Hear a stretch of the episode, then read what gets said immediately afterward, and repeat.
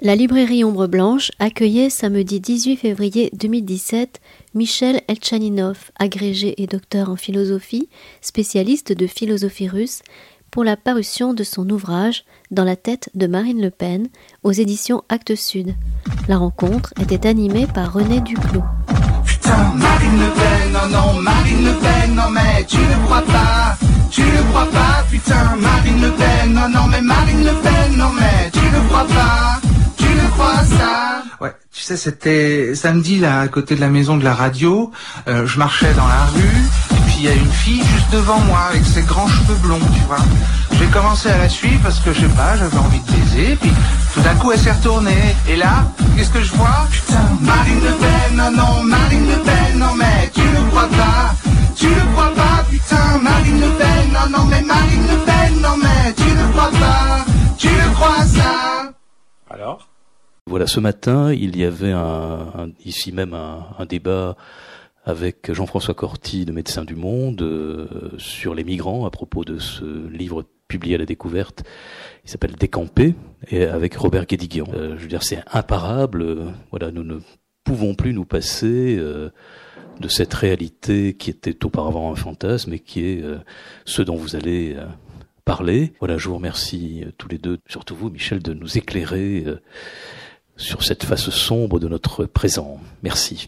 Merci beaucoup, Christian. Euh, merci de m'accueillir ici. J'étais venu il y a deux ans. C'était euh, passionnant et donc je suis ravi de revenir. Bonsoir à tous et à tous. Euh, bon, je suis ravi de, de pouvoir dialoguer à nouveau avec euh, Michel Chaninov. que Nous avons changé de tête, simplement. On va, avoir l'occasion de, de le voir. J'avais conservé un excellent souvenir de notre dernière rencontre. Et j'ai été vraiment très heureux quand j'ai vu qu'il euh, qu'il reprenait cette thématique qu'il avait déjà abordée, de pouvoir lire ce livre où j'ai appris énormément de choses, hein, énormément, on croit savoir, et puis on s'aperçoit qu'on a beaucoup de lacunes. Alors, peut-être euh, au départ, euh, on va rentrer tout de suite dans le vif du sujet en partant presque de la fin de votre livre, de votre livre précédent, dans la tête de Vladimir Poutine, qui était paru euh, aux mêmes éditions. Alors, dans ce premier livre, vous exploriez la personnalité de, Poutine à travers sa biographie, euh, son parcours politique, les philosophes euh, et les personnalités, parce qu'il y avait des philosophes et des personnalités, qu'il avait marquées et qui avaient structuré sa vision du monde totalement antagoniste, on le comprend à la fin du livre, avec celle de l'Occident. Aujourd'hui, dans votre nouveau livre, c'est à Marine Le Pen que vous intéressez. Alors, si on regarde la couverture des deux livres, on repérera tout de suite la remarquable concordance des deux. Alors, il va vous les montrer, vous allez voir, c'est saisissant. Il n'y a pas de doute quant à la ressemblance des deux personnages et leurs affinités. Et d'ailleurs, vous écrivez d'emblée que Vladimir Poutine incarne pour Marine Le Pen un modèle politique et philosophique, j'insiste sur les deux termes, dont elle partage les grandes lignes. Or, on sait ce qu'il en est du rapport entre Poutine et la démocratie, ce qu'il pense de la démocratie, des droits de l'homme, de la manière dont il traite ses opposants, et le contenu de ses actions sur le plan international. Alors Marine Le Pen, on va avoir l'occasion de le découvrir, se dit au contraire, il affirme haut et fort, démocrate, euh, républicaine, même sur-républicaine, respectueuse de l'état de droit, alors qu'elle partage la vision du monde de Poutine, elle, elle le dit clairement. Alors, la première question que je vais vous poser pour entrer à vif du sujet, n'y a-t-il pas là d'emblée une immense supercherie, c'est-à-dire une contradiction évidente entre ses affirmations publiques, les assurances qu'elle donne et sa fascination pour Vladimir Poutine, qui, on le sait, est un ennemi déclaré de la démocratie et particulièrement de la démocratie à l'occidentale. J'aimerais qu'on commence par ça parce que, effectivement, c'est le lien entre votre livre précédent et ce livre actuel. Oui, tout à fait. Alors effectivement, si les deux couvertures se ressemblent, c'est tout simplement parce que nous avons demandé au même illustrateur de nous dessiner une, un portrait de, de Marine Le Pen afin de créer une sorte de, de continuité. Effectivement, continuité qui, qui existe, comme vous l'avez euh, dit, parce que euh, Marine Le Pen, euh, effectivement, euh, prend Vladimir Poutine comme modèle euh, politique. Alors sur le plan strictement idéologique, puisque c'est ça moi que j'essaie d'étudier, c'est-à-dire que je fais pas du tout une étude psychologique de ces personnages. Je- j'en ai absolument pas les compétences. J'essaye de savoir ce qu'il y a dans leur tête par ce qui en sort, c'est-à-dire les paroles, et notamment les discours que, que souvent on ne lit pas. Et donc pour Poutine, j'avais relu tous les discours de Vladimir Poutine, et là pour euh, Marine Le Pen, j'ai essayé justement de, lire les, les, discours de, de Marine Le Pen, d'aller à quelques meetings, parce que c'est très important aussi de voir comment un, discours est, est prononcé et quel est son effet sur euh, son auditoire, et puis aussi en interrogeant soit quelques spécialistes, soit euh, surtout en fait des membres, euh, des, cadres euh, dirigeants du Front National, afin de- d'essayer un peu de, de valider ou de- ou d'invalider des hypothèses. Et donc pour répondre à votre question, sur le plan strictement idéologique, celle de Poutine et celle de Marine Le Pen ne, sont pas semblables. Vladimir Poutine affirme un nouveau conservatisme, pense qu'il y a une voie de développement russe qui est différente de celle de l'Occident, affirme l'idée d'une sorte de d'empire eurasien contre le monde atlantiste. Marine Le Pen, elle, a, a d'autres bases idéologiques, mais c'est vrai qu'il y a plutôt une alliance politique, c'est-à-dire que pour Marine Le Pen, Vladimir Poutine est celui qui, il y a déjà plusieurs années, a commencé à opérer une forme de basculement du monde qu'elle appelle de ses voeux. C'est-à-dire que Vladimir Poutine était au pouvoir euh, depuis 1999. Il est revenu à la présidence de la Russie après un, un court switch avec Dmitry Medvedev en 2012.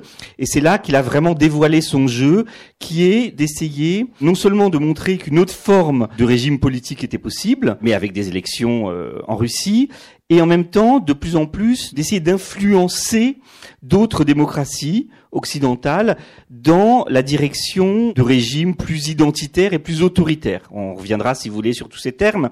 Mais l'idée principale, c'est que Vladimir Poutine, justement, euh, incarnerait celui qui, le premier, a voulu dire finalement au, au monde entier qu'on est en train de clore un paradigme, le paradigme des démocraties ouvertes des années 60, et qu'on allait ouvrir un nouveau cycle. Et Marine Le Pen, là, est totalement raccord avec Vladimir Poutine. Et alors, effectivement, il y a une forme de contradiction, parce que euh, Marine Le Pen se dit plus démocrate que tous les hommes politiques français. Là encore, on verra pourquoi. Et donc, elle s'aligne sur toutes les positions de politique internationale de Vladimir Poutine. C'est-à-dire sur l'Ukraine, elle considère que euh, l'annexion de la Crimée euh, est euh, tout à fait légitime. Euh, elle considère que euh, le Maïdan euh, ukrainien en 2013, c'est un putsch fasciste des nationalistes ukrainiens. Elle considère que Vladimir Poutine a eu raison d'intervenir en Syrie. Elle considère que l'ONU n'aurait pas dû intervenir en Libye. Donc, elle s'aligne totalement sur Vladimir Poutine. D'ailleurs, c'est sans doute un de ses meilleurs alliés en France. Mais évidemment, elle ne se pose jamais la question, en tout cas, elle ne l'évoque jamais, de ce que c'est que le fonctionnement actuel de la Russie. Euh, avec effectivement des dénis de démocratie flagrants, avec une, une perméabilité euh, des, pouvoirs de la justice par rapport à l'exécutif et du législatif, etc. Donc il y a une forme de, de, de paradoxe effectivement. Marine Le Pen euh, suit de manière systématique les déclarations de Vladimir Poutine sur l'international, mais elle ne se pose jamais la question de comment fonctionne cette euh, euh, prétendue démocratie.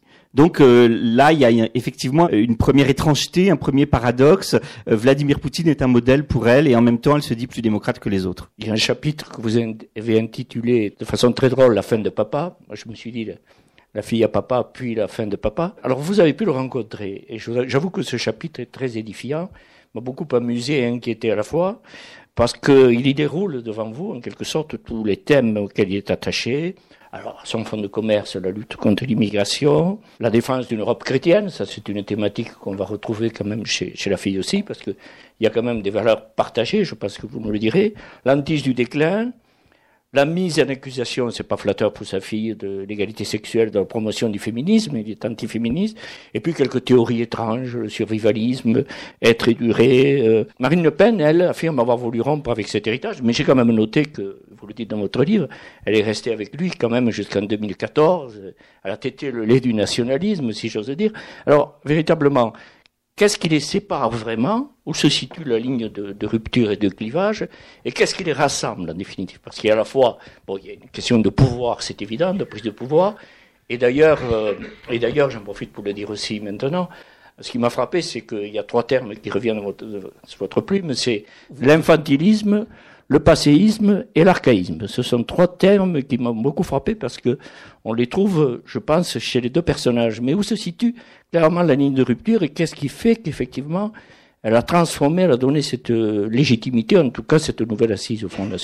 Alors effectivement, pour essayer de comprendre la manière dont le, le FN d'aujourd'hui, donc depuis que Marine Le Pen en a pris la présidence en 2011, comment elle a voulu le transformer, je suis allé voir Le Pen père. Donc j'ai été reçu dans sa fastueuse villa de Montretout euh, dans la banlieue parisienne. Il m'a accordé un entretien euh, où il m'explique son idéologie. Et alors effectivement, le, fond de l'idéologie le péniste père, c'est de dire que euh, nous vivons dans un monde qui est entré en décadence depuis la perte des valeurs religieuses de la France, en gros depuis les années 60 d'après lui, depuis que euh, les femmes travaillent euh, sont rentrés sur le marché de l'emploi et donc font moins d'enfants et donc euh, ce qui euh, implique d'après lui un effondrement démographique. Je vous livre tout ce qu'il m'a dit. Hein. Et donc que désormais l'Europe blanche et chrétienne qu'il veut défendre doit survivre, d'où le terme de survivalisme qu'il a utilisé quand je lui ai demandé quel était le fond de, de sa vision du monde, survivre contre les hordes migratoires. Donc voilà un peu le schéma général de Le Pen père, dans un mélange de pseudo-scientisme, puisque le Père prétend toujours appuyer ses analyses sur des données chiffrées, démographiques, etc. Donc, euh, il pense développer une vision scientifique des choses et euh, sur ce que vous appelez effectivement, euh, René, un infantilisme, c'est-à-dire que comme par hasard, le monde, l'Occident qui allait bien correspond parfaitement à celui de son enfance et que depuis euh, que euh, il y a eu une modernisation de la France, eh bien euh, tout va à volo. Donc ça c'est le, le, le, noyau de la doctrine le péniste du père. Sa fille, donc arrivant à la tête du FN en 2011, a voulu tout changer. Pourquoi? Parce que elle considère que le Pen père, notamment par ses saillies racistes et antisémites, ne pourrait jamais arriver au pouvoir. Or, elle veut amener le FN au pouvoir. Donc, elle a décidé d'abord de supprimer de ses déclarations toute forme de propos explicitement xénophobes, racistes ou antisémites. Ça, on pourra y revenir parce que c'est des choses très très très nuancées, très complexes. Et puis et surtout, et c'est ça que j'ai remarqué en lisant ses discours, elle a quand même voulu modifier, mais même plus que modifier, transformer l'idéologie du FN. Pour le père, il faut sauver l'Europe blanche et chrétienne contre les hordes migratoires. Elle, propose une idéologie qui est différente, qui est, à mon avis, ressortie tout autant à l'extrême droite, mais qui est différente de celle du père. Puisqu'elle, elle dit, il faut défendre le travailleur national contre les multinationales, contre ce qu'elle, appelle le mondialisme, qui veut déraciner, appauvrir, annihiler la culture de ce travailleur national. Donc on est dans une, une matrice idéologique qui est différente de celle du père. Le point commun, évidemment, tout de même, c'est le rejet de l'immigration, soit de l'immigration, soit euh, maintenant avec Marine Le Pen, de l'islam. Ce qui est un peu différent parce que Le Pen père, euh, Jean-Marie Le Pen, ayant euh, travaillé en Algérie, ayant servi en Algérie et étant un défenseur de l'Algérie française, était davantage pour l'intégration de l'islam en France. Sa fille, elle, a choisi comme cheval de bataille le, rejet de l'émigré, du migrant évidemment, mais également du citoyen français qui serait porteur d'une autre culture que la culture française de souche. Donc elle a à la fois modifié l'idéologie par rapport au père, et à la fois elle en a gardé un des axes principaux qui sont le rejet de celui qui exprime soit une culture étrangère, soit euh, euh, qui exprime l'étrangeté de l'étrange de l'étranger. J'irais dire ça. Donc il y a des, il y a une, il y a à la fois une volonté de refonder le FN et en même temps un axe qui reste, qui est le, le rejet de l'immigré. Alors sachant que dans le nouveau schéma directeur du FN, donc du nouveau FN depuis 2011, ce rejet de l'immigré est intégré dans une idéologie, une vision du monde plus vaste, plus ambitieuse que celle du père. Pour le père, il faut juste sauver l'Europe blanche contre ceux qui viennent d'Afrique ou d'Asie. Pour elle, il faut sauver le travailleur français à la fois des nomades, de ce qu'elle appelle les nomades d'en haut, c'est-à-dire euh, la finance mondiale, et à la fois de ce qu'elle appelle les nomades d'en bas, c'est-à-dire les immigrés. Donc en fait, elle intègre le rejet de l'immigration et de l'étranger en général à une explication du monde qui est plus complète, et plus ambitieuse que celle de son père. Un point commun, me semble-t-il, en vous écoutant, entre le père et la fille, c'est l'image d'experts qui veulent se donner tous les deux. Puisque là, lui, il réagit en expert, il y a presque une base scientiste chez eux, puisque on est très étonné quand même. C'est un discours construit, le, le, discours du nouveau FN, puisque comment arriver à convaincre ses interlocuteurs que le libéralisme est totalitaire. Mais là, elle se donne aussi une image d'expert. Comme son père, est-ce que c'est pas un point commun qui les réunit Ils se veulent experts de manière très différente. C'est-à-dire que, effectivement, Jean-Marie Le Pen brandit toujours des chiffres en disant, vous savez, euh, dans 20 ans, euh, le Nigeria euh, euh aura 440 millions d'habitants, donc ce sont des hordes migratoires qui vont venir, etc. Chiffres qui sont souvent d'ailleurs faux, évidemment, mais il veut s'appuyer sur une vision pseudo-scientifique du monde. Marine Le Pen, elle, veut échapper à ce discours un peu technicien, un peu scientiste, et elle prétend davantage avoir une, vision, entre guillemets, philosophique du monde. C'est-à-dire que elle, le, le, fondement de son idéologie, qu'elle a répété d'ailleurs euh, il y a deux semaines dans son discours d'entrée en campagne euh, à Lyon, est de dire que nous vivons sous le joug du totalitarisme mondialiste ce qu'elle appelle le règne du tout argent. Donc, pour elle, l'ennemi n'est pas l'invasion migratoire chiffrée à sa manière. L'ennemi, c'est quelque chose de beaucoup plus ambitieux, beaucoup plus vaste, qu'elle ose appeler totalitarisme. En gros, son père, vous vous souvenez sans doute, voulait lutter contre le totalitarisme soviétique. Hein, il parlait toujours des socialo-communistes, etc. Elle, la fille, prétend que nous vivons à l'époque d'un nouveau totalitarisme invisible, beaucoup plus insidieux, qui serait une entreprise délibérée de la part de la finance internationale de transformer les peuples, en l'occurrence la France et les Français, en êtres totalement décérébrés. Et là, il utilise un vocabulaire qui est plus celui de la science, qui est celui de ce qu'on pourrait appeler un pseudo-humanisme. Euh, moi, j'ai été frappé en lisant et en écoutant ces discours, combien Marine Le Pen veut parler au cœur des gens.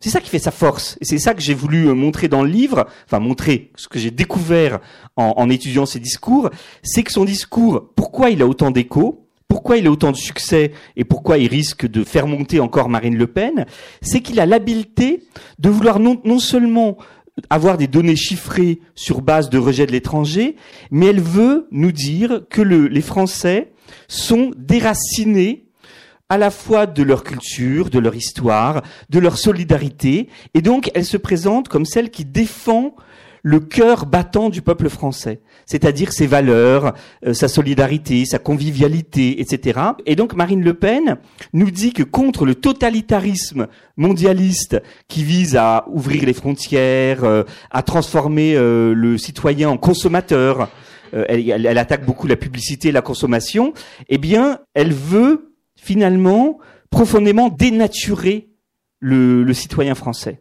C'est là qu'on peut comprendre que son discours a une audience chez des personnes qui sont pas forcément, qui sont différentes des anciens électeurs du FN, en sens où ces personnes ne sont pas forcément xénophobes ni racistes, mais sont séduites par l'idée qu'effectivement le mondialisme, ou pour le dire autrement l'ultralibéralisme, l'économie libérale, dévaste les peuples et les pays.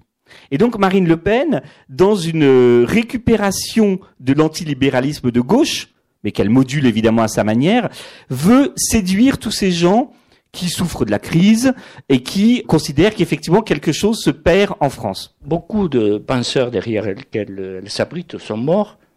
Je dire, heureusement pour eux, quand on voit les emprunts, je dirais, assez grossiers qu'elle fait euh, à Orwell, elle emprunte le concept de common decency, à Max Weber le concept de domination, euh, même Baudrillard, enfin, Anna Arendt.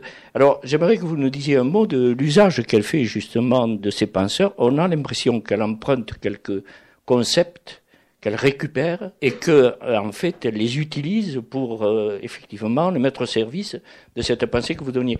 Euh, comment se fait-il, j'ai envie de vous poser cette question aussi, comment se fait-il que cette supercherie parce que c'est quand même une vaste supercherie que ces emprunts n'ont pas. Est-ce que c'est à la mode aujourd'hui? Est-ce que c'est tendance? Ou est-ce que effectivement c'est une tactique de ces communicants qui lui ont écrit des discours qui lui permettent de présenter une façade honorable? Alors effectivement, ce qui est vraiment important, et ça c'était un des axes de ma recherche, c'était de voir quels sont les auteurs cités par ces hommes politiques. J'avais fait ça pour Poutine, j'ai fait ça pour Marine Le Pen, c'est-à-dire j'allais voir quelles sont les références qu'elle propose dans ses discours. Alors son souci premier, c'était de plus être taxée d'héritière de l'extrême droite traditionnelle Donc, par exemple, avant de devenir présidente du FN, elle pouvait citer Gaxot, qui est un historien, secrétaire de Charles Maurras, vraiment catalogué à l'extrême droite. Depuis qu'elle est arrivée à la tête du FN, elle ne cite plus les références traditionnelles de l'extrême droite, et au contraire, elle décide, pour brouiller les cartes, de citer des euh, auteurs, des philosophes, des écrivains qui n'ont absolument rien à voir avec cette tradition. Elle va citer euh, Lucchino Visconti, Albert Camus, euh, elle va citer Anna Arendt, elle va citer euh, Claude Lévi-Strauss. C'est-à-dire qu'elle va citer des gens qui n'ont rien à voir avec l'extrême droite. Alors, le, le premier objectif, c'est effectivement de brouiller les pistes. C'est de dire, mais regardez, euh, je cite des auteurs euh, femmes, euh, homosexuels, juifs, donc je j'ai plus rien à voir avec euh, la vieille extrême droite, homophobe, antisémite, etc. Mais si on va plus loin, on se rend compte que effectivement, elle essaye, en isolant les citations, de faire servir ses auteurs à son propre propos. Je donne un seul exemple. Anna Arendt. Donc, grande philosophe euh, du XXe siècle, allemande, d'origine juive, ensuite naturalisée américaine, qui a écrit cette euh, magnifique trilogie sur les origines du totalitarisme. Elle la cite plusieurs fois à partir du concept d'enracinement. Alors, l'enracinement, c'est effectivement un concept qu'utilise Anna Arendt à la fin, par exemple, de l'impérialisme ou dans euh, le système totalitaire. Mais l'enracinement arendtien n'est pas un enracinement nationaliste. Arendt elle-même est une migrante. Elle a écrit un magnifique texte en arrivant aux États-Unis, Nous migrants, où elle explique ce que c'est que la, capacité d'un être de passer d'une communauté politique à une autre. Pour elle, l'enracinement qui permet de résister à l'emprise totalitaire, c'est pas l'enracinement dans une terre, dans une histoire millénaire, dans une culture nationale, c'est l'enracinement dans une communauté politique vivante. Ça veut dire que, comme elle le dit, être enraciné, c'est avoir une voix que les autres peuvent entendre. Marine Le Pen cite Anna Arendt, elle cite aussi le concept de tradition chez Anna Arendt, elle cite Anna Arendt quand elle parle d'enracinement pour en faire tout autre chose, pour en faire une lecture que j'appellerais barésienne. C'est-à-dire comme Maurice Barrès, au début du XXe siècle, considérait qu'être français, c'est être enraciné dans une terre et dans une généalogie. Et donc que tous les étrangers, euh, que ce soit des juifs d'Europe de l'Est ou des personnes d'origine étrangère, n'étaient pas enracinés dans la terre de France. La terre, elle est morte. Eh bien, euh, Marine Le Pen fait donc une lecture nationaliste, donc un énorme contresens sur Anna Arendt. Mais elle, ça l'arrange. C'est une auteure qui n'appartient pas du tout à l'extrême droite. C'est une femme. C'est une femme d'origine juive. C'est une grande philosophe qui en plus a un certain écho euh, parmi les lecteurs. Et en plus, elle, donc, elle récupère ce concept. Et elle fait ça en permanence. Je termine en, en parlant de Baudrillard. Baudrillard qui a écrit sur la virtualisation du monde, hein, pour résumer, enfin que vous connaissez très bien. Elle utilise Baudrillard, elle le cite pour dire que nous vivons dans le virtuel. C'est-à-dire que ce qu'elle appelle la caste ou l'hyperclasse, c'est-à-dire euh, cette petite euh, classe de financiers internationaux qui dirigent le monde, non seulement eux vivent dans une bulle, puisqu'ils ne connaissent pas le destin réel des peuples qu'elle prétend connaître, mais qu'en plus, ils veulent déraciner le français de son attachement à ses voisins, à sa terre, à son histoire, etc., grâce au virtuel.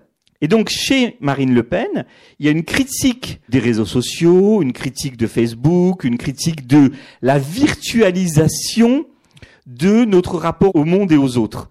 Et donc, elle va utiliser Baudrillard, qu'elle va citer, pour dire que l'hyperclasse hors sol, c'est-à-dire euh, pour encore voilà, les, les quelques financiers qui dominent le monde, essaye de détacher les Français de leur enracinement dans le réel. Vous savez, le, concept de réel, aujourd'hui, est devenu euh, le, concept favori d'une partie de l'extrême droite.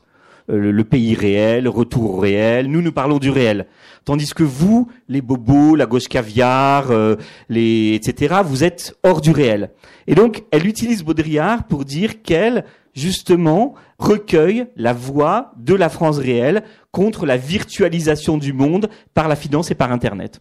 Donc voilà, il y a, y a une supercherie intellectuelle évidente, mais qui fonctionne quand on va pas vérifier, évidemment. J'aimerais qu'on parle de l'antisémitisme, effectivement. Il y avait cet antisémitisme pourrait qualifier de primaire du père et ses provocations répétées, qui d'une certaine manière faisaient son succès. Et j'ai eu l'impression qu'effectivement, tout ça, c'est un autre temps, une autre époque. Et vous expliquez, c'est un des passages les plus intéressants de votre livre, ce n'est plus besoin de s'affirmer antisémite ni d'en parler, mais que, effectivement, au bout de 30 ans d'installation du FN dans le paysage politique, il y a eu une véritable intériorisation de, l'antisémitisme. Vous pourriez développer ce point qui me paraît extrêmement important parce que d'un côté, le, le FN et sa présidente s'affirment très présentables parce qu'il n'y a pas de dérapage, le langage est très lisse, mais de l'autre côté, vous vous dites, c'est tout à fait le contraire, l'antisémitisme est toujours là, mais totalement intériorisé. Alors, je pense que dans l'histoire politique française, il y a trois âges de l'antisémitisme politique. Il y avait un âge totalement décomplexé.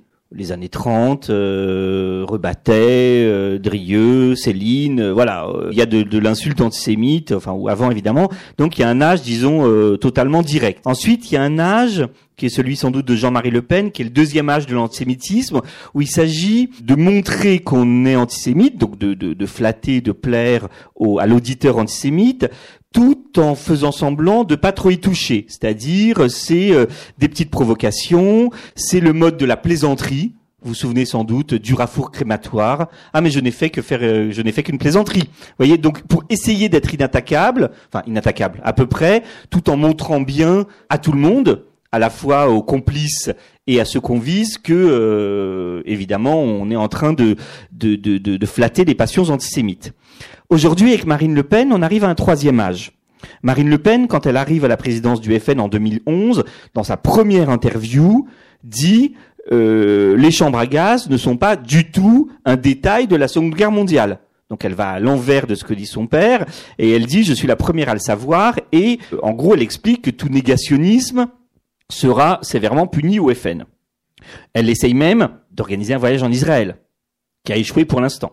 Il y a quelques semaines, le secrétaire général, du FN, Nicolas Bay, a fait un voyage en Israël où, il a- essayé de se faire prendre en photo avec des personnes euh, et, et présenter ses photos comme des rencontres officielles, alors que c'était un dîner privé. Bref, Marine Le Pen souhaite non seulement se dédouaner de toute accusation d'antisémitisme, elle souhaite même euh, séduire des personnes d'origine ou de confession juive en disant, elle l'a fait, que la meilleure arme contre l'antisémitisme, c'est elle, parce que c'est elle qui lutte le plus vigoureusement contre l'islamisme.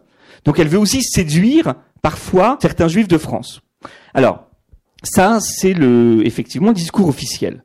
Euh, Marine Le Pen ne veut surtout pas euh, qu'on puisse dire encore que le FN est un parti antisémite. Et elle fait très attention à ça. J'avais rencontré pour pour euh, le livre, j'avais interviewé le, le trésorier du FN, Valrand Saint-Just, qui m'a dit n'importe quel mot peut nous tuer.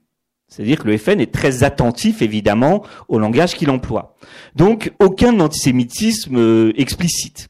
Mais moi, ce qui m'a intéressé, d'abord ça se voit dans les discours, c'est que il y a une euh, explication du monde, qui est l'explication globale choisie par Marine Le Pen depuis 2011, qui est assez proche d'un courant qu'on a pu rencontrer euh, à la fin du 19e siècle en France ou dans l'entre-deux-guerres, qu'on peut qualifier comme de l'antisémitisme social. Vous savez que euh, bon, il y a de l'antijudaïsme.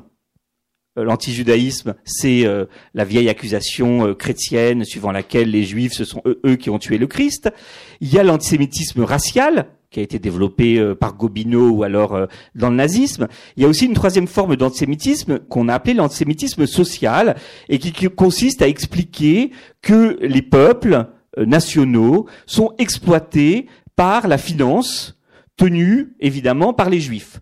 Alors ça, c'est un fameux livre, notamment de Édouard Drummond, dans les années 1880, qui s'appelle La France juive, qui est la Bible, une des Bibles de l'antisémitisme français, qui explique que, en fait, euh, le travailleur français est exploité par euh, ces cosmopolites qui, euh, finalement, eux, n'ont aucun rapport avec la, la- la France charnelle, mais qui viennent juste sucer son sang et exploiter le travailleur français.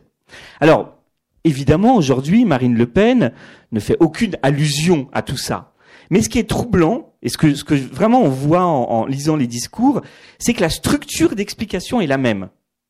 Alors attention, je dis pas du tout que Marine Le Pen est antisémite au fond de son cœur. Au fond, j'en sais rien. Ce que je sais, c'est que le discours général d'explication du monde qu'elle propose à son auditeur est presque la même que celle de l'antisémitisme social de la fin du 19e et du début du 20e. L'idée, c'est la même, c'est de dire que le peuple français est exploité par ce qu'elle appelle les mondialistes, l'hyperclasse déracinée, les cosmopolites, qui sont les banquiers de Goldman Sachs. Et donc, on est vraiment sur le mode subliminal. Hein. Je veux dire, on ne peut pas accuser Marine Le Pen d'antisémitisme. On ne peut pas lui faire un procès d'antisémitisme, à mon avis, aujourd'hui. En revanche, quand elle fait un discours, moi je me souviens à Lille en 2014, c'est un discours où elle va parler de ces banquiers cupides qui vivent à New York et qui exploitent les peuples. L'auditeur, qui est animé de passion antisémite, va tout de suite faire le rapprochement. Il comprend très bien ce qu'elle veut dire. C'est-à-dire, elle, elle dit banquier, et lui, dans sa tête, va rajouter banquier juif. Sans problème. La structure, elle est claire. Celui qui n'est pas antisémite, parce qu'évidemment, il y a beaucoup de, parmi son auditoire qui n'a rien à voir avec ça, et que ça n'intéresse pas, ou alors qu'il n'est pas antisémite, va dire, bon, bah, c'est la finance. Donc, en fait, il y a un discours à double fond, qui est tout le temps proposé par Marine Le Pen, parce que son objectif, c'est quoi? C'est évidemment de gagner de nouveaux électeurs. Elle veut avoir 50% des voix euh, en mai prochain. Et en même temps, de garder les anciens. Et elle sait que parmi les anciens, bah oui, il y a une partie de, de, de l'électorat qui est antisémite. Donc il y a quelque chose d'extrêmement habile qu'il faut euh, démonter de manière assez fine. Donc il ne s'agit pas de dire que Marine Le Pen est nazie, fasciste, euh, qu'elle est antisémite elle-même, etc. Non, il s'agit de comprendre qu'elle déploie un discours qui va parler quand même à un public qui est animé de ce genre de passion. Alors? Alors je me dis, ok, c'est bon, je rentre chez moi, je la dépasse et puis euh, je marche avenue du président Kennedy euh, jusqu'à la place de Varsovie. Puis il faisait bon et c'était cool. Et puis là je me retourne, puis je la vois qui marche derrière moi. Puis je commence à flipper parce que je me rends compte qu'elle me suit vraiment. Dans les jardins du Trocadéro, place de Chaillot, tout ça, je me rends compte qu'elle me suit vraiment. Métro Boissière, j'accélère, métro Clévert, et puis je la vois, elle est toujours derrière moi.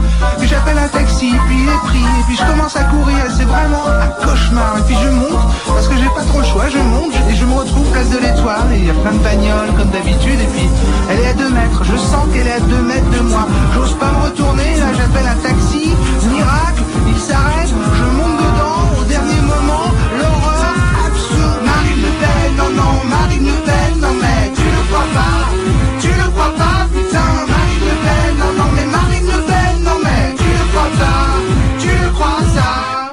Michel Elchaninov lors de sa venue à la librairie Ombre Blanche le 18 février 2017 pour son livre Dans la tête de Marine Le Pen. Il y a aussi son républicanisme. C'est un chapitre très intéressant de votre livre. Elle est allée dénicher la Troisième République. Alors, je me suis dit, en vous lisant, qu'elle donnait une vision bisounours de l'histoire, c'est-à-dire une espèce de continuité de la Gaule jusqu'à aujourd'hui, effectivement sans conflit, sans que le mouvement d'extrême droite soit cité à aucun moment, une image de carte postale et une, une espèce de vision de l'histoire, euh, belle histoire dans laquelle elle apparaît, effectivement, dont l'extrême droite, comme euh, résistante et insoumise, terme à la mode.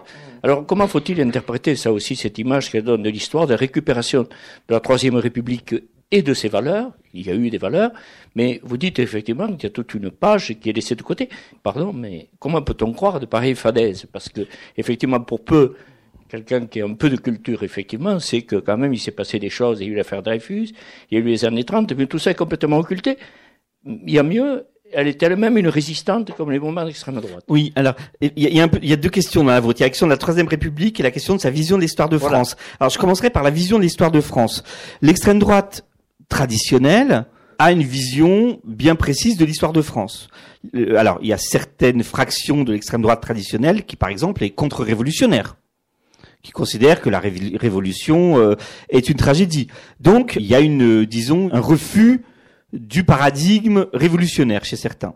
Chez d'autres, De Gaulle est un traître. Est un traître, un triple traître. Comme me l'a dit Bruno Gollnisch, ancien numéro 2 du FN, De Gaulle aurait trahi les Français en 44, ils les auraient à nouveau trahis au moment de de la guerre d'Algérie, et il les aurait enfin trahis en confiant les rênes de la culture aux marxistes. Donc De Gaulle est un, épouvantail. Marine Le Pen, elle, se propose de sortir de ces querelles. Parce qu'elle sait, c'est toujours la même problématique, elle sait que si elle reste dans ces querelles, elle ne va parler qu'à des chapelles. Or, elle, elle, elle veut le pouvoir. Donc, elle va proposer une vision de l'histoire de France beaucoup plus écuménique, beaucoup plus bisounours, comme vous dites. Et d'ailleurs, elle le dit à un moment, elle dit, dans l'histoire de France, je prends tout. Je prends tout. C'est-à-dire, sa vision de l'histoire de France, en deux mots, euh, c'est d'abord la France chrétienne, qui se laïcise au moment des Lumières, et qui produit, de manière tout à fait organique et sans heurts, la République. Liberté, égalité, fraternité ne sont que des notions chrétiennes laïcisées, dit-elle. Donc en fait, elle lisse l'histoire de France en disant finalement, moi je suis euh, à la fois évidemment amoureuse de la France de l'Ancien Régime, de ses églises, de son catholicisme, etc. Elle cite d'ailleurs parfois Chateaubriand, mais aussi elle cite les révolutionnaires. Et elle va dire, moi je suis celle qui représente le tiers-État. Et dans ce pays, il faut faire une révolution contre les nouveaux privilégiés qui ont capté le pouvoir. Donc parfois elle se présente en quasiment en bonnet phrygien. Donc elle veut tout lisser parce qu'au fond, au fond, sa vision de l'histoire est mythologique. C'est-à-dire qu'au fond, la France pour elle, c'est d'abord une âme, hein, elle le dit. Donc elle se situe dans une démarche qui n'est absolument rien à voir avec l'histoire réelle, c'est-à-dire le travail de l'historien. Pour elle, la France, c'est un mythe, c'est une essence, une essence qui a été glorieuse, qui a été belle, qui aujourd'hui est foulé aux pieds, qui est violé, qui est attaqué, et là il utilise des mots très durs pour euh, essayer d'expliquer et pour essayer de faire ressentir à tous la violence de cette attaque que subit la France. Et enfin, troisième acte, heureusement, il y a une personne qui va rendre à la France son âme, défigurée, c'est elle. Donc on est dans la mythologie politique, bien sûr. Mythologie politique, donc qui prend tout dans l'histoire de France. Alors sur la Troisième République, vous avez tous remarqué que Marine Le Pen, aujourd'hui, veut effacer la mémoire anti-républicaine de l'extrême droite. Parce qu'il faut quand même se souvenir qu'il y a les putschistes, il y a l'État français, euh, il y a les ligues de la fin du 19e siècle et de l'entre-deux-guerres, donc il y a quand même un problème entre l'extrême droite et la République. Elle, elle veut effacer ça pour décloisonner le FN, pour le faire prétendument sortir de l'extrême droite. Donc elle va se réclamer de la République. Elle va justement assumer la révolution, etc. Le problème, c'est que quand on se dit républicain, et quand on est un homme politique ou une femme politique qui veut accéder au pouvoir, il faut quand même avoir une période de référence. Il faut avoir une mythologie. Donc, à un moment, même si elle prend tout, elle va choisir un moment de la République française. Lequel? Euh, L'entre-deux-guerres, c'est délicat. De Gaulle, ça provoque encore trop de, de friction au sein du FN. Moi, je l'ai bien vu ça. Donc, elle a choisi une page de l'histoire de France qui est, je trouve, pas si, alors je sais pas ce qu'il en est aujourd'hui, pas si bien enseigné dans les écoles et dans les lycées, qui est, disons, la première partie de la Troisième République. De la défaite face à la Prusse en 1870 jusqu'à la guerre 14-18, en gros. C'est-à-dire les années 1870, 80, 90, début 20e siècle. D'ailleurs, si vous voyez dans son, dernier grand discours, là, à Lyon, il y a deux semaines, elle a cité à la fin Victor Hugo. Euh, le poème de Victor Hugo qu'elle citait, c'était un poème de l'année terrible. L'année terrible, c'est 1870. C'est l'humiliation de la France défaite par la Prusse. Donc, Marine Le Pen va inscrire beaucoup de ses références et de ses concepts dans ce moment-là. Alors, elle va inscrire d'abord des références. Elle va citer euh, Clémenceau, elle va citer Hugo, le Hugo de la fin. Elle va citer Jaurès, qui est pourtant de gauche. Ah oui, elle cite Jaurès plusieurs fois. Donc, elle circonscrit bien son discours à, ce, à ce, cette période-là. Ensuite, elle va se prétendre l'héritière directe de ce qu'a fait de mieux la Troisième République. Et d'après elle, elle a fait deux choses qu'elle prétend aujourd'hui incarner comme femme politique. C'est d'abord les hussards noirs de la République. C'est-à-dire que vous savez que dans ses discours, elle n'arrête pas de fustiger le pédagogisme marxisant des années 1960, où il n'y a plus d'élèves ni de maîtres, mais des animateurs qui doivent essayer de contrôler une, une salle de sauvageons. Enfin, ça, c'est son discours contre le, ce qu'elle appelle le pédagogisme. Donc, elle, elle revient, vous savez, le tour de la France, le tour de la France par deux enfants.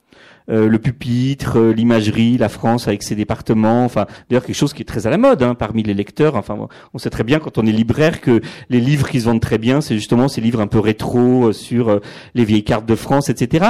Elle a récupéré à fond cette nostalgie-là pour dire l'autorité du maître, la pédagogie où on apprend les choses au lieu d'animer une classe. Donc elle reprend la mythologie des hussards noirs de la République pour la faire sienne contre le pédagogisme. Et puis il y a une chose qu'elle reprend évidemment en la déformant totalement, c'est la loi de 1905. de séparation de l'Église et de l'État, puisque Marine Le Pen aujourd'hui prétend être la plus grande défenseuse de la laïcité en France. Enfin, elle le fait d'une manière qui n'est pas du tout celle de 1905. On pourra y revenir si vous voulez. Mais donc, elle prétend reprendre ces deux choses. En même temps, quand on regarde la période, elle reprend aussi des choses qu'elle ne dit pas. Que reprend-elle? D'abord, l'humiliation face à l'étranger. La France des années 1870-80 est une France humiliée qui a perdu face à la Prusse, qui veut prendre sa revanche, où les passions justement revanchardes sont excitées par des dirigeants populistes.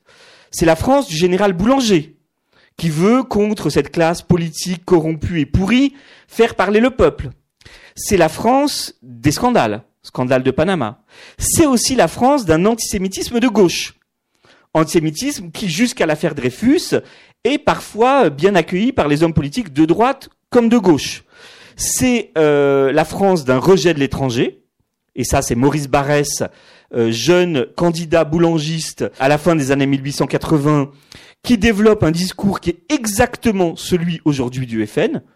Le travailleur français n'est pas protégé, il faut fermer les frontières, il faut taxer le travail des étrangers, il faut protéger le travailleur français contre cette double menace des exploiteurs, des banquiers qui exploitent le peuple et de ces immigrés qui prennent notre travail. Donc tout ce qu'elle ne dit pas, Marine Le Pen, vient aussi de la Troisième République. Et c'est cette face sombre de la Troisième République qui, à mon avis, aujourd'hui représente la face sombre du discours de Marine Le Pen. C'est-à-dire, c'est un discours d'exaltation de la colère du peuple, c'est une dénonciation extrêmement violente de ce qu'elle appelle les élites, c'est prendre l'étranger comme bouc émissaire de tous les problèmes français, etc., etc. Donc c'est très intéressant cette période parce que c'est à la fois sa période de référence et en même temps, quand on la regarde bien, c'est aussi une période dont les mauvaises pulsions sont présentes dans son discours actuel. Donc, si, je, on vous suit bien, elle fait du neuf avec du vieux, d'une certaine manière, avec de vieilles idées qu'elle recycle qu'elle réactualise. Et je pensais, en vous écoutant, à la, phrase du prince Saline, euh, il faut que tout change pour que rien ne change. En définitive, c'est une stratégie au service de véritables projets politiques, avec une idéologie bien structurée, même si elle n'est pas si je vous ai bien lu. Euh, moi, vraiment, la découverte que j'ai faite en lisant ces discours, c'est qu'elle développe depuis 2011, c'est-à-dire depuis maintenant six ans, une vision extrêmement structurée du monde. C'est sa force. Par rapport à ses concurrents aujourd'hui, vous les connaissez tous et on les connaît tous, elle a pendant six ans eu le temps de proposer à ses électeurs ou futurs électeurs une vision bien claire qu'elle veut cohérente de la situation. Et cette vision, elle est grandiose elle est peut-être totalement délirante.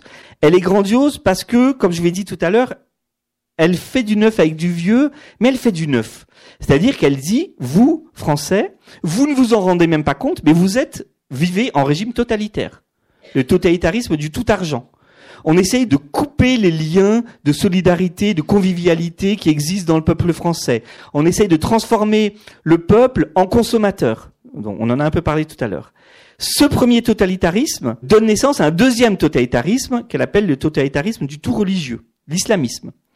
Pour faire du dumping social, pour pouvoir baisser les coûts du travail, les quelques grands financiers qui dominent le monde et qui assujettissent à la fois l'Europe et les représentants français font venir des immigrés pour faire baisser le coût du travail. Je suis désolé, hein, j'essaie juste de vous. Je sais que c'est pas forcément un discours euh, sympathique à entendre, mais j'essaie de comprendre et, et, de restituer ce qu'elle dit aux gens. Et elle dit ça. Elle dit le premier totalitarisme en produit un second. Donc nous vivons sous la menace de deux totalitarismes. Termes extrêmement forts. Le totalitarisme, ça fait référence au nazisme, au stalinisme, aujourd'hui à la Corée du Nord. Elle, elle prétend l'appliquer à la France. Et donc son discours, il est volontiers dramatisant son idée, c'est de dire, regardez, euh, on vit dans quelque chose qui a mis la France à genoux, qui va faire mourir la France. Donc, sa force, c'est justement d'avoir eu le temps, voilà, d'élaborer une grande vision du monde et d'essayer de séduire non seulement les esprits, mais aussi les cœurs de ses électeurs en leur disant, euh, bah, la France est déshumanisée. Il y a quelque chose de très intéressant dans le discours de Marine Le Pen, c'est son côté, euh, j'allais dire, catho-zombie, c'est-à-dire son côté humaniste. Euh, Il y, a, y a tout un pan de son discours qu'on voit pas toujours, mais qu'on qu'on remarque bien quand on assiste au meeting. C'est qu'elle veut dire que on vit dans un monde déshumanisé, déshumanisé par la technique, par la consommation, par la publicité, par le marketing, par la surveillance sur Internet. D'où ces citations de George Orwell.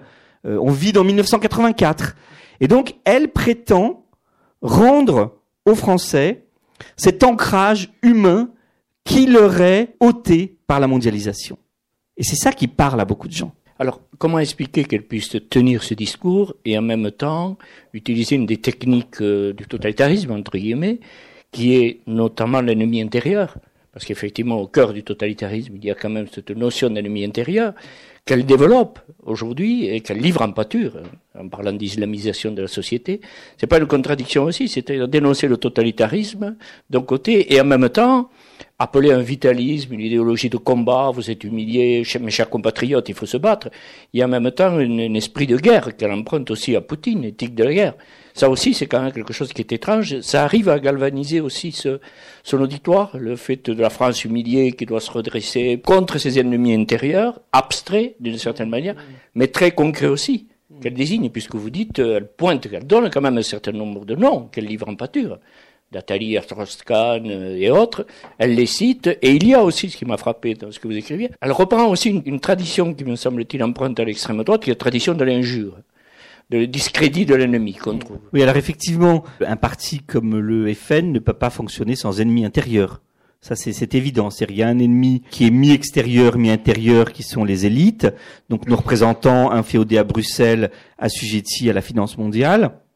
Euh, donc, il faut évidemment euh, manifester sa colère contre ces, hommes politiques. Mais on a parlé de l'antisémitisme. L'axe principal d'excitation de l'hostilité contre l'étranger aujourd'hui, c'est le discours anti-musulman de Marine Le Pen. Et là, elle le fait, là encore, de manière euh, assez habile, parce que moi, j'ai assisté à des discours où elle ne prononce même pas le mot islam. Elle ne prononce même pas le mot musulman. Pourquoi Parce qu'en fait, elle fonctionne par euh, envoi de signaux sémantiques. Par exemple, elle va dire... Euh, on nous parle de piscine. Elle fait référence euh, aux polémiques sur les horaires aménagés euh, dans les piscines. Elle va dire le mot abattoir. Alors on va comprendre que c'est euh, les abattoirs halal qui font souffrir les animaux, etc. Donc elle fonctionne par association d'idées qu'elle laisse faire à l'auditeur. L'auditeur, qui est animé d'une passion euh, islamophobe, va faire le trajet, le chemin intérieur entre piscine, euh, islamiste, musulman. Euh, celui qui veut pas la faire la fera pas. Et donc, elle le fait de manière assez habile, mais effectivement, il y a la désignation d'un ennemi intérieur qui est l'islam. Alors, elle a d'ailleurs structuré son discours, hein, de mieux en mieux, enfin de plus en plus en tout cas, de mieux en mieux du point de vue de l'habileté rhétorique, hein, je disais, de plus en plus parce qu'elle a dit, quand on lui a demandé il y a quelques mois à la télévision, est-ce que l'islam est compatible avec la République, elle a répondu oui, à condition que les musulmans fassent le trajet qu'ont fait les chrétiens, c'est-à-dire le trajet de la laïcisation. Donc elle dit oui, dans l'absolu, l'islam est compatible avec la République, mais actuellement non, parce que il faudrait qu'ils fassent le trajet des Lumières qu'ils n'ont pas fait. Donc aujourd'hui, je suis la garante de la laïcité, etc.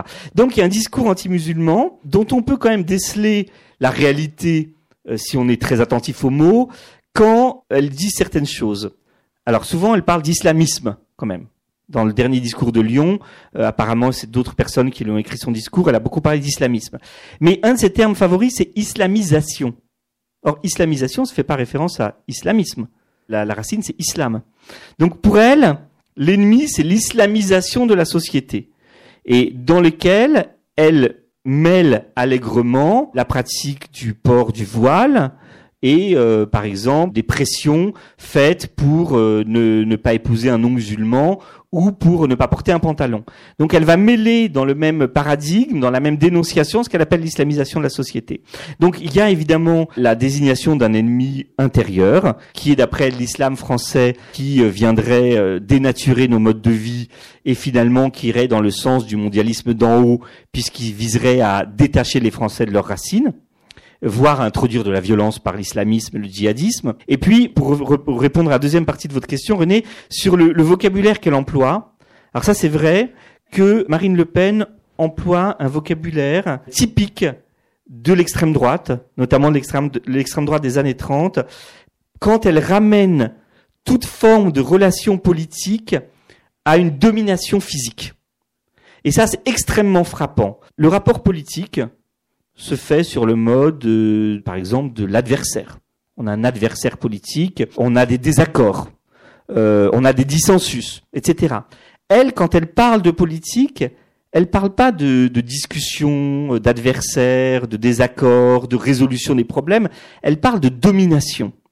Et le vocabulaire est un vocabulaire qui vise à éveiller soit le dégoût, soit la colère. Donc elle va dire, par exemple, et ça elle le répète à longueur de discours, que nos représentants politiques, ou alors nous les citoyens, sommes à genoux, avons les yeux baissés, avons les chines courbées, sommes à plat ventre. Elle utilise toujours le vocabulaire physique parce que, et ça c'est une constante de la rhétorique d'extrême droite, c'est de, de considérer que la vérité des rapports politiques est une vérité vitale et physique. C'est le vitalisme d'extrême droite. Pour la pensée d'extrême droite, au fond, le contrat social, le discours de la règle, le discours du droit ne sont que des abstractions. Ce qui compte, c'est le rapport soit de domination, soit de réaction, soit par exemple d'instinct vital, d'instinct de survie. Et donc Marine Le Pen, quand elle parle, elle parle toujours sur la modalité du rapport physique. D'un côté, domination, domination euh, dans les quartiers par l'islam, domination par la finance, domination par l'Europe, et de l'autre, survie, instinct de survie, nous allons relever la tête, nous allons euh, nous mettre debout, et nous allons protester de manière vigoureuse, de manière euh, martiale parfois, contre cette domination. Et donc là, c'est quelque chose qui est vraiment très, très typique, c'est cette manière de résoudre le vocabulaire abstrait du droit et de la politique en un rapport de force organique. Oui, je repensais en lisant votre chapitre sur le corps, l'importance du corps, aussi une tradition d'extrême droite autour des péripéties autour des corps des dictateurs.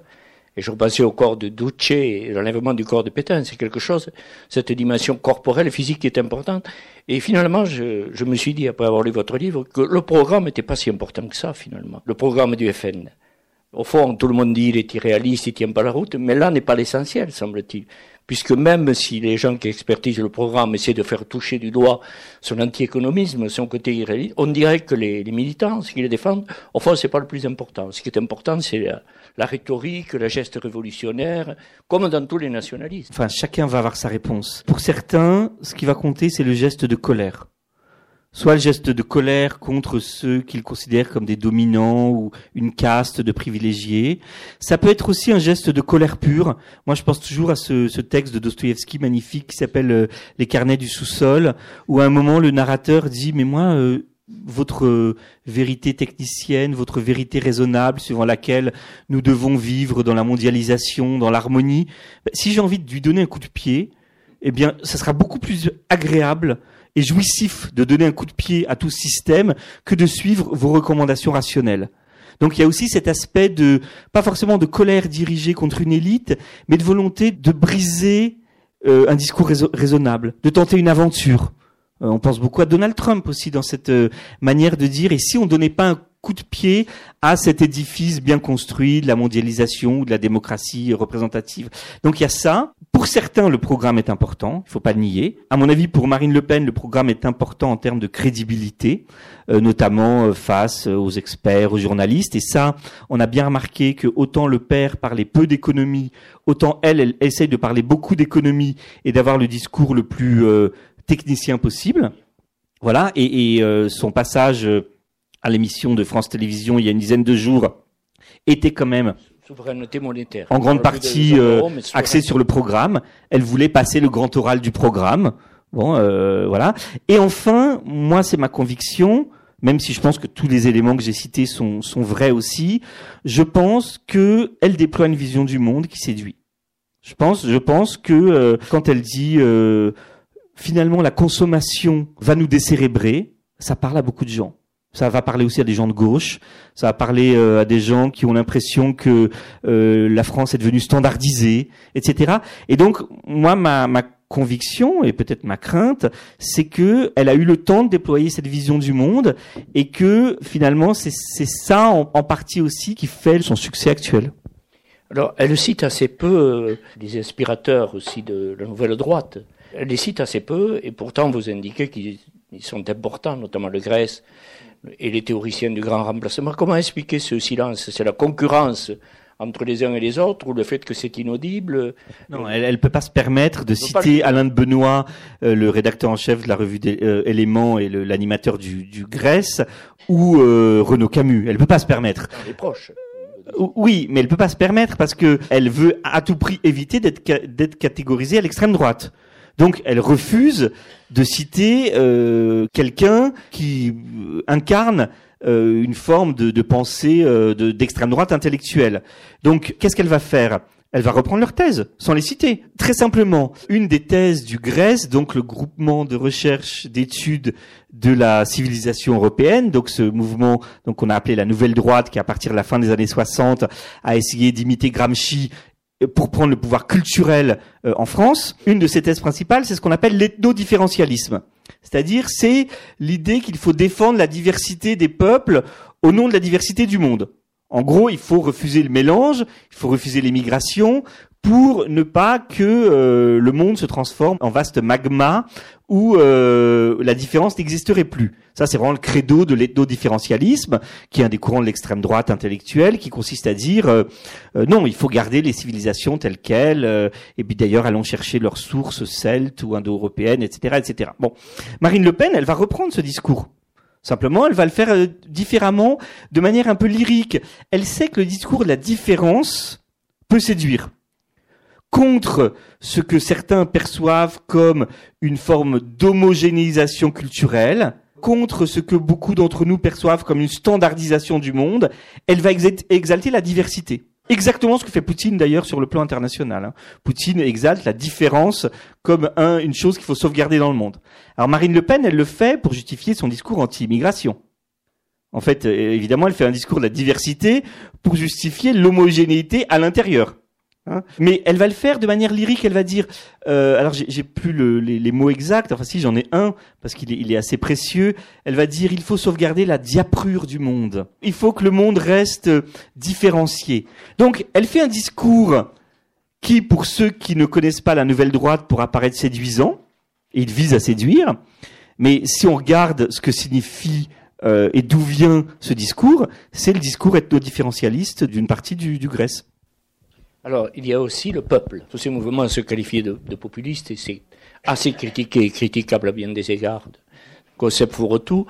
Mais elle se prétend la candidate du peuple. Elle est dépositaire de la volonté populaire. Et là, ça rappelle quand même quelques fâcheux précédents. Et alors, encore plus inquiétant de ce que vous écrivez, c'est un peuple rêvé, donc limité dans sa configuration, et un peuple sous contrôle de l'État. Alors là, effectivement, on est quand même un peu étonné de voir l'idée qu'elle se fait du peuple, une vision quand même qui est assez, euh, comment dire, c'est personnelle des choses et qui exclut, surtout très excluante, de certain nombre. Et puis derrière, l'État. Alors là, on va aussi du côté de chez Poutine. Alors, alors effectivement, une des définitions du populisme, c'est de dire que pour euh, qu'il y ait populisme, il faut deux éléments. Premier élément, il faut prétendre évidemment représenter le peuple qui ne serait pas entendu par les autres hommes politiques. Donc toujours cette exaltation. Marine Le Pen, un de ses slogans, c'est je suis la candidate du peuple. Le peuple des oubliés, elle dit. C'est-à-dire ceux qui n'ont pas voix au chapitre, donc le vrai peuple. Euh, à la fois euh, le peuple qui n'est pas euh, investi dans les circuits de communication et médiatique, mais aussi le peuple qui souffre. Donc elle prétend être l'exclusive dépositaire de la voix du peuple. Deuxième élément de définition du populisme, il faut représenter le peuple, mais faut en exclure des partis.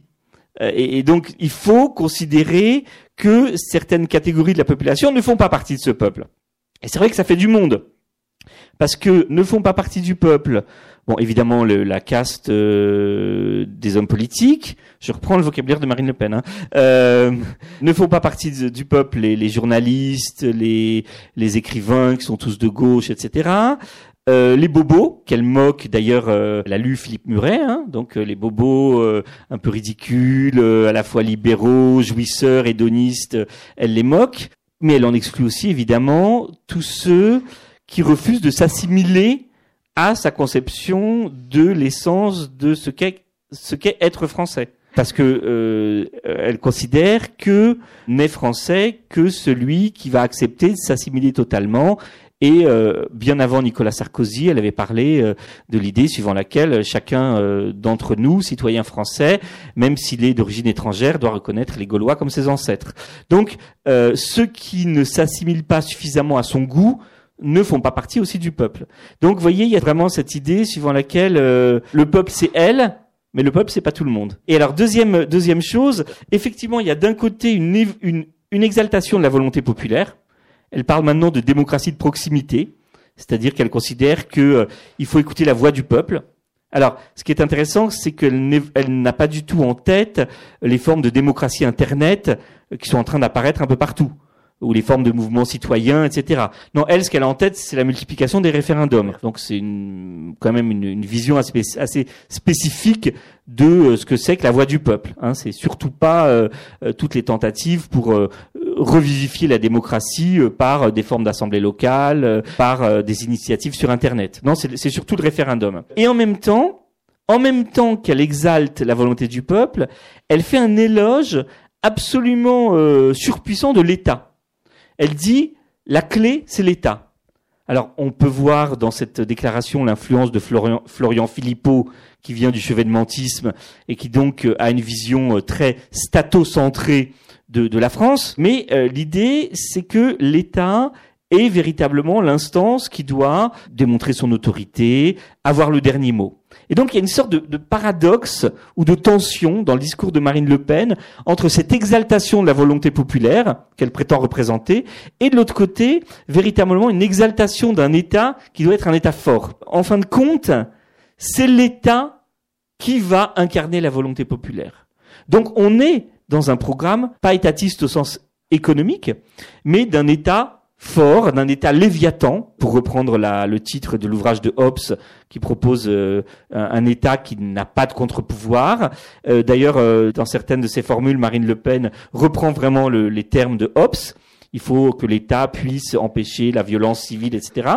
Et donc, ce qui est paradoxal, c'est que son exaltation du peuple aboutit à l'exaltation de l'État. Si on suit ce, ce raisonnement, est-ce qu'on peut imaginer que demain, si l'UFN arrivait au pouvoir, cette vision qu'elle a du peuple conduirait à la mise à l'écart, je suis gentil quand je parle le terme, des opposants, à ceux qui s'opposeraient à la volonté qu'elle incarne. Parce que suit cette logique d'exclusion, on peut imaginer, comme dans tous les régimes d'extrême droite, que les opposants seraient naturellement pourchassés ou en tout cas écartés. Euh, c'est difficile de répondre à ce, genre de questions. Hein. C'est très difficile. Euh, moi, je pense que euh, heureusement ou malheureusement, ça serait beaucoup plus facile pour elle. J'imagine mal quand même le euh, une présidente euh, Marine Le Pen se transformer en colonel grec immédiatement. En revanche, elle peut tout à fait utiliser les troubles qui naîtraient en cas d'élection. Aujourd'hui, on sait qu'elle a demandé l'interdiction des manifestations de protestation contre les violences policières. On peut imaginer qu'elle, demain, elle pourrait, euh, si elle était élue, prononcer l'interdiction des manifestations euh, contre son élection. Donc, bon, franchement, je ne peux pas répondre à ces questions, mais je pense qu'elle aurait même pas besoin et je pense qu'elle ne le ferait pas d'envoyer ses opposants se reposer en prison. Non, je pense que simplement, on rentrerait dans une période de troubles, euh, de troubles politiques et sociaux, dont elle pourrait profiter ou faire un usage pour justement manifester euh, cette force de l'État. Mais là, on est dans la politique fiction, heureusement. Alors ma dernière question portera sur le chapitre que vous consacrez à sa lutte contre l'islam, entre guillemets, la manière dont elle parle de laïcité chrétienne, un terme très surprenant sur, le, sur lequel j'aimerais que vous disiez un mot. Effectivement, sur ce concept de laïcité chrétienne qui est troublant, c'est et l'interprétation qu'elle fait de la loi de 1905 en passant plus haut une religion que l'autre. Est-ce que, à ce moment-là, alors je parlais d'opposants, est-ce qu'elle n'allumerait pas de nouvelles guerres de religion? Alors sur sur le l'histoire de la laïcité, d'où vient-elle? Elle vient d'un parti qui balançait entre les, catholiques traditionnalistes et ce qu'on appelle les néo-païens c'est-à-dire euh, plus proche justement de la revue Éléments, du Grèce, etc. Il y a une partie de l'électorat traditionnel de l'extrême droite qui vient du catholicisme traditionnaliste.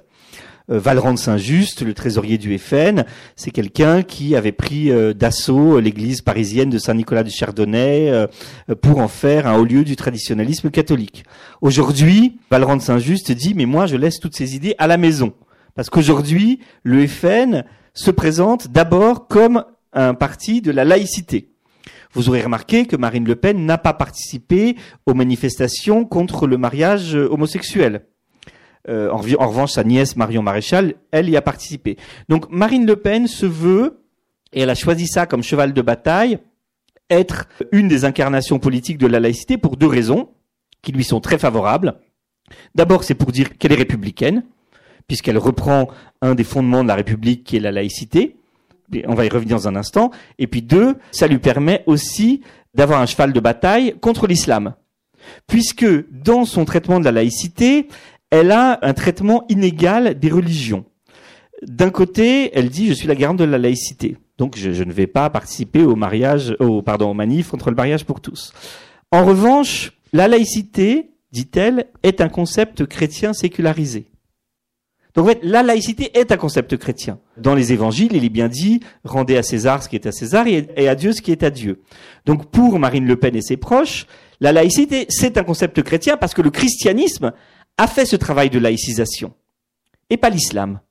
Donc en fait, elle a un dispositif conceptuel qui lui permet de dire quelle est la représentante de la laïcité en ciblant une religion. Elle va pas cibler le judaïsme parce qu'elle veut surtout pas euh, qu'on puisse l'accuser d'antisémitisme. Elle va pas cibler les chrétiens parce que d'après elle, les chrétiens ont fait le travail depuis le XVIIIe siècle. Ils sont des gens bien maintenant. Ils vont à la messe, mais euh, ils, ils, sont pas des fanatiques. En revanche, il y a une partie de la population qui a pas fait le travail, c'est l'islam. Donc ça lui permet à la fois de se dire républicaine, d'attaquer régulièrement une religion et en plus de protéger les chrétiens.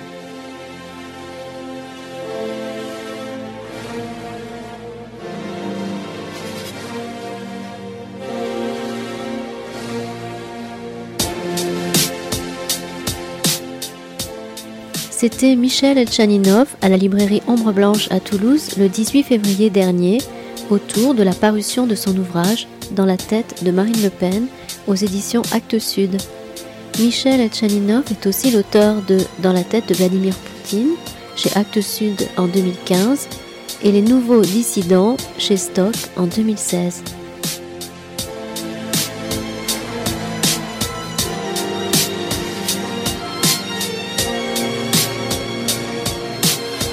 Disparus, ce soir aussi vous aviez vu Ce vieux pays des lumières choir est tombé sur le cul Comme une tête couronnée sous les colibés crus. Quand le ciel tombe sur la tête, on est toujours pieds nus. À ceux-là, qui n'ont rien vu au travers le cyclone.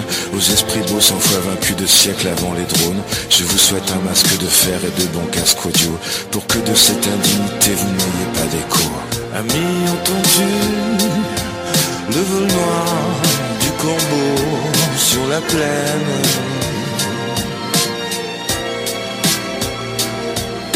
Amis entendu le vol noir du corbeau sur la plaine. Vous les héros de 15 ans à peine, tombés à l'aube qui la veille écrivait vos adieux ivres de vin sobre. Prenez une pina colada en compagnie de celle dont vous vous êtes privé pour un lopin, une parcelle. À vous les pathologiques menteurs professionnels qui ne savent même pas quel est le bouton pour qu'on freine. Vous ignorez toute la matière que vous remuez. Mais quand ça éclabousse, non, nul n'est épargné. Amis entendu, le vol noir du corbeau sur la plaine.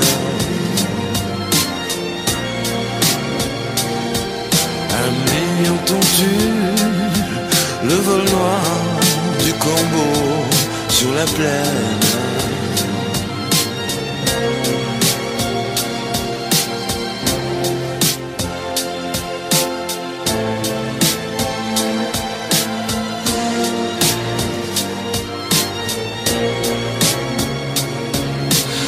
Enfants de la patrie, prenons le plus de drogue. La vie ne vaut d'être vécue, elle est mieux dans les blogs. Les couteaux de Muren, la pine, c'est pas du qui de graine.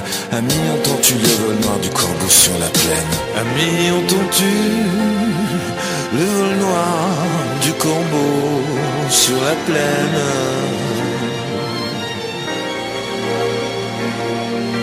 Familles entends-tu le vol noir du Congo sur la plaine